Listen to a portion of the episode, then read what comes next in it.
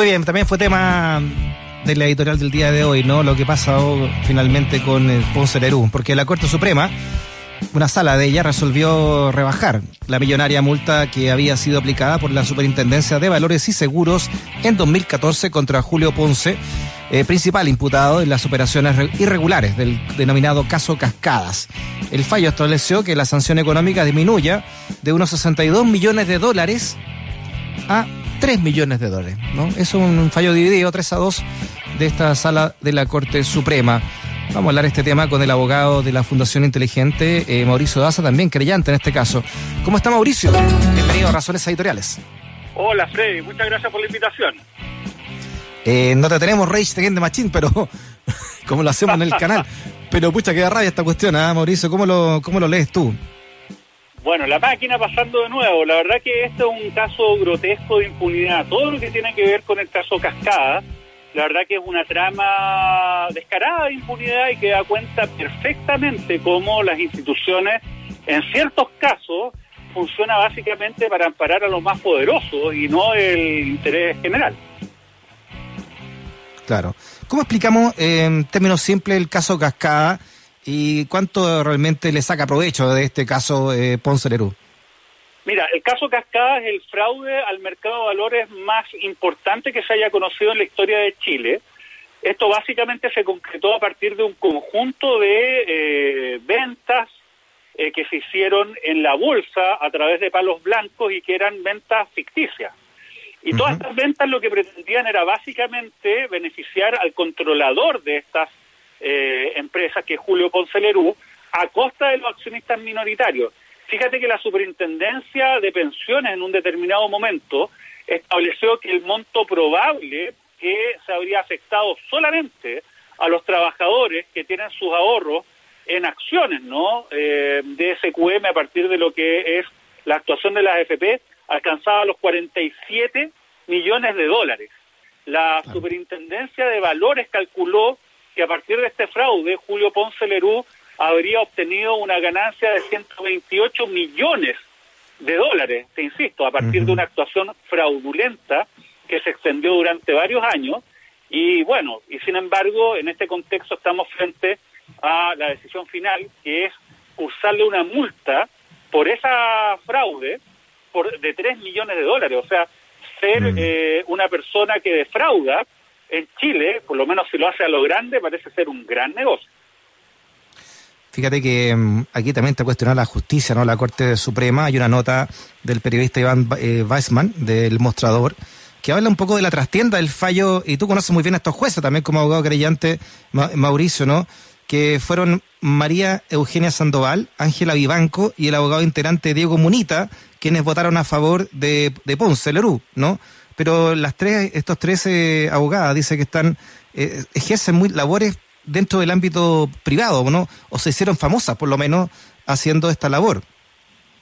Claro, mira, la verdad que para entender bien este caso hay que comprender de que aquí hubo eh, dos derivadas del caso Cascada, ¿no? Este mega fraude. Una primera que es de carácter administrativo, que significa que básicamente se concreta en lo que es la aplicación de una multa. Y fíjate, lo que hizo la entonces Superintendencia de Valores frente a este fraude, te insisto, el más grande de la historia de nuestro país en materia bursátil, que además le habría eh, generado ganancias a Julio Ponce por 128 millones de dólares, cursó el máximo de multa establecido por la ley, que era aproximadamente como 70 millones de dólares. O sea, igual seguía mm. siendo un buen negocio.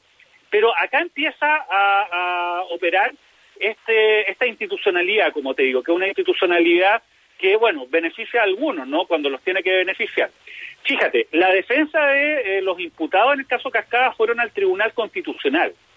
Y el Tribunal Constitucional declaró de que aquella norma que le permitía a eh, la Superintendencia de Valores aplicar, en este caso, una multa de 70 millones de dólares era inconstitucional porque según el Tribunal Constitucional no cumplía con el requisito de proporcionalidad. Fíjate que es una locura y estableció que el máximo de sanción que en este ámbito se puede aplicar es de 3 millones de dólares. Entonces, en la práctica, lo que eh, hizo el Tribunal Constitucional fue decir, mire, ¿sabe qué? si usted va a cometer un fraude bursátil, ojalá gane mucha plata, porque yo en estos momentos estoy estableciendo un techo a las multas que se pueden aplicar en esta materia, que son 3 millones de dólares. Entonces, obviamente, lo, lo que no es proporcional es el fallo del Tribunal Constitucional. Ahora, la pregunta es, ¿cómo tú llegas a un fallo tan grotesco, tan burdo de parte del Tribunal Constitucional? Y aquí viene la explicación. El problema es que con la reforma que hizo Ricardo Lagos de la Constitución del año 2005, transformó el Tribunal Constitucional en una instancia que está controlada por personas que son designadas por poteo político. Y finalmente esto ha derivado en que el Tribunal Constitucional en su mayoría está integrado por operadores políticos que responden mm. precisamente a los intereses de quienes designan. Y tú sabes que Julio Ponce Lerú tiene la ventaja para él mismo en esta materia de ser muy transversal. Sí, claro. Con, a través de SQM financió campañas de, de, la derecha hasta gran parte de la izquierda, ¿no?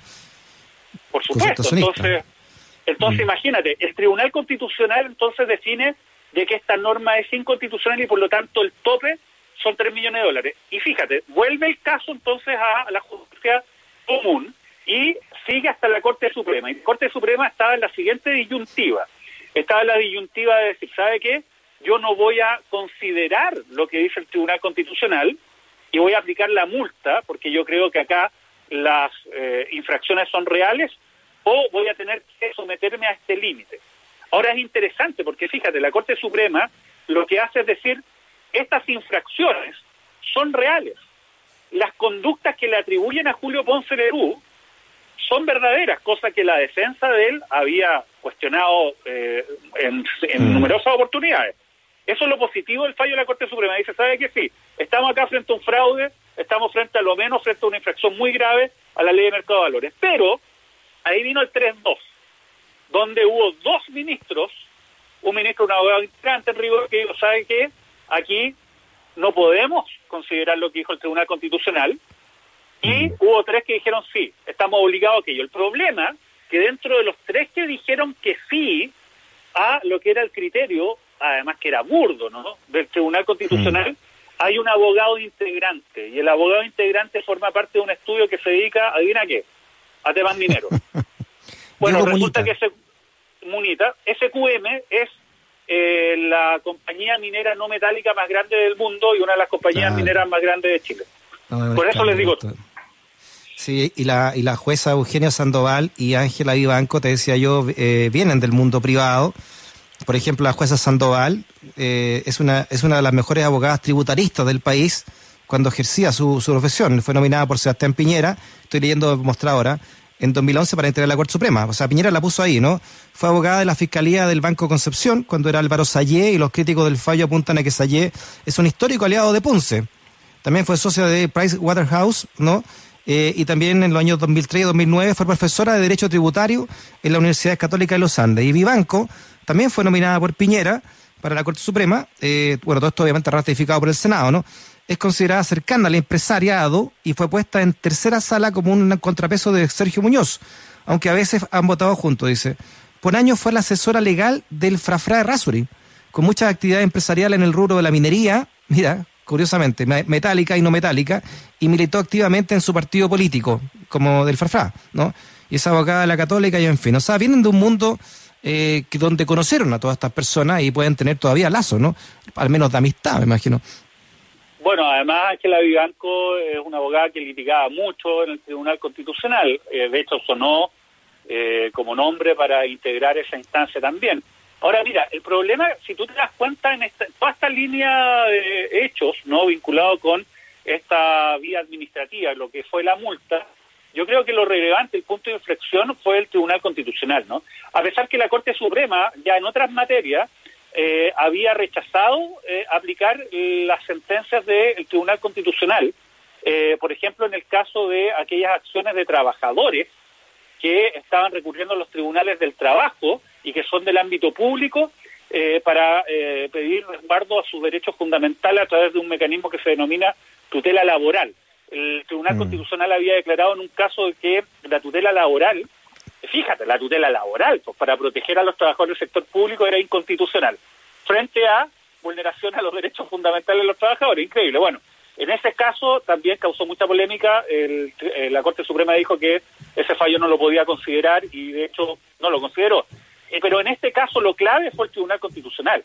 Ese es el problema. El Tribunal Constitucional hoy día es un tribunal de conveniencia, básicamente para una cierta élite que eh, se ve complicada cuando en determinados juicios o a partir de ciertas legislaciones ellos consideran que hay ciertas ventajas que no se les está respetando, ¿no? Y yo creo que uno de los grandes problemas de nuestra democracia hoy día, tener ese tribunal constitucional. Necesitamos una justicia constitucional, pero esta, sin duda que no. Sí. Y, también la otra gran reflexión, eh, es silencio de, la gran clase política respecto de esto, y ya sabemos, podemos entender por qué o no. Y mm, bueno, yo sé que tú lo, también lo tuiteaste, Mauricio Daza, también eh, Carlos Gajardo, el ex fiscal, que siguió estos casos de corrupción, ¿no? Y renuncia también porque no pudo llegar más allá por lo que hemos comentado, ¿no? La llegada del fiscal Jorge Abot y, el cambio que hicieron de ciertos fiscales que finalmente llegaron a, acuerdo, ¿no? Nadie, eh, de lado y lado. Pero te quiero rescatar un tuit de, de Fidel Espinosa, del diputado del Partido Socialista, Fidel Espinosa. Y él eh, conmina ¿no? a su directiva del Partido Socialista encabezada por Álvaro Elizalde que diga algo respecto a este tema. ¿no? Y así después de eso, el Partido Socialista entonces saca una declaración, bueno, entre tibia, no sé qué, hablando de este caso, pero, pero es impresionante eh, la red de poder que logró tejer Ponce de derecha a cierta izquierda, ¿no? Incluyendo al Partido Socialista en esto, ¿no? Bueno, acuérdate que un militante del Partido Socialista es el principal asesor de eh, Julio Ponce Lerú, que es Enrique Correa, ¿no? Y tiene esta empresa de lobby, Imaginación, que tiene contactos vigentes, ¿no? Y amistades muy importantes en el Partido Socialista y en varios sectores de la denominada, digamos, ex nueva mayoría.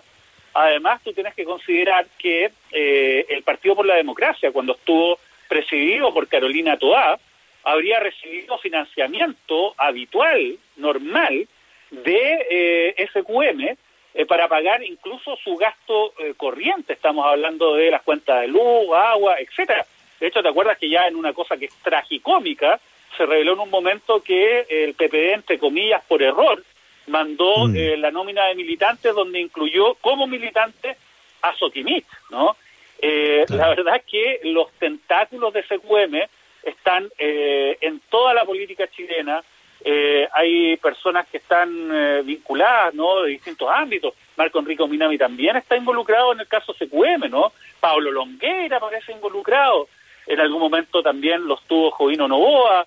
Bueno, personas de todos los sectores políticos. Y por eso es que eh, yo te diría que tú no vas a escuchar a ningún dirigente de la política tradicional hablando fuerte en contra de lo que es una actuación grotesca como la que se ha derivado de este caso. Oye, y eso es solamente el caso administrativo, porque fíjate lo que ocurrió con la causa penal. En la causa penal, donde yo fui querellante, nosotros llevamos a juicio al exgerente de estas empresas, Aldo Mota, y a él lo condenamos 3-0, unánime, en un fallo de 400 páginas impecable, eh, a, eh, como autor de delitos, ¿no?, de mercado de valores. Bueno, resulta de que eh, la defensa de Mota, que finalmente es la defensa de Julio Ponce, fue a la Corte Suprema a pedir que se anulara el juicio y se anuló por una consideración meramente formal 3 a 2, por un solo voto. Y la consideración formal consistía en que en el fallo en contra de Aldo Mota se mencionaba a Julio Ponce. Fíjate, ese era el pecado. Se repitió el juicio y en el juicio, en un segundo juicio en Chile, si la persona es absuelta, no hay recurso alguno posible. O sea, el tribunal tiene patente de corso si es que lo absuelve. ¿Tú mm. sabes lo que ocurrió? Absolvieron a Mota, 3-2, pero con escándalo, porque el juez presidente de ese tribunal denunció a uno de los jueces que estuvo a favor de Mota y de Ponce finalmente por prevaricación. O sea, la verdad es que, como te digo, la trama de corrupción que existe en todo lo vinculado al caso Cascada de Julio Ponce es realmente increíble, pero lo que es incluso más increíble es la impunidad que goza Julio Ponce Leto en Chile. Claro, si eso es lo más grave, eh, lo grave y lo antiético, lo inmoral, porque estamos hablando de un sujeto que, claro, le, su suegro, siendo dictador del país, le pasó esta empresa a todos los chilenos, pero él logra armar el imperio en, democracia, ya que, ya que estamos celebrando el, el 5 de octubre, ¿no? O sea, a ver, Julio Ponce obtiene SQM en dictadura, pero se hace multimillonario en la concertación. Si no fuera por la concertación, Julio Ponce no tendría una de las más grandes fortunas en nuestro país a nivel mundial. ¿Y por qué te digo esto? Porque fue a comienzos de los 90 que eh, los gobiernos de la concertación le entregaron, prácticamente le regalaron, hasta el año 2030, el salar de Atacama, que es la reserva de litio eh, más grande que existe en el mundo. Y con eso, obviamente, eh, él se hizo multimillonario, el Estado de Chile mirando un costado, ¿no? Y bueno, esa es la fuente de, riqueza de Julio Ponce y a partir de aquello, él entonces empezó a hacer estos aportes a toda la política y cuando la justicia lo mm. trató de investigar, mira lo que pasa, le pasan una multa, se la rebajan a una cifra ridícula. Y en el caso penal, bueno, todos los casos terminaron en nada, en absolutamente nada, y Julio Ponce, un intocable. Tremendo, tremendo, y es porque repartió plata para todos lados nomás, ¿no? Eh, y, lo, y por último, no, cortito, Morizo, tenemos contra el tiempo, pero eh, recordar que este, este desfalco, según la Superintendencia de Valores y Seguros, de 160 millones de dólares en este, en este trama de bursátil, ¿no? Llamada Cascada, termina robándonos dinero a, varios de nosotros, ¿no? por la, porque la FP cotizan en la bolsa. Bueno, por eso te digo, la Superintendencia de Pensiones calculó por sobre los 47 millones de dólares los perjuicios del caso Cascada. Y fíjate, el caso Cascada corresponde solamente a un periodo de tiempo que se logró, se logró detectar.